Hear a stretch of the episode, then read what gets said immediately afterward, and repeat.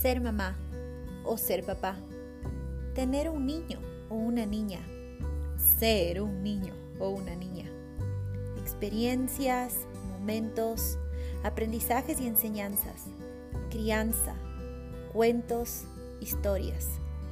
Todos estos temas y más los vamos a conversar porque envuelven a una familia. Hola, bienvenidos a mi podcast, El Currículum del Amor. Conmigo, Vicky Granja. Yo soy su host, mamá, educadora, lectora de cuentos y sobre todo, persona, como ustedes.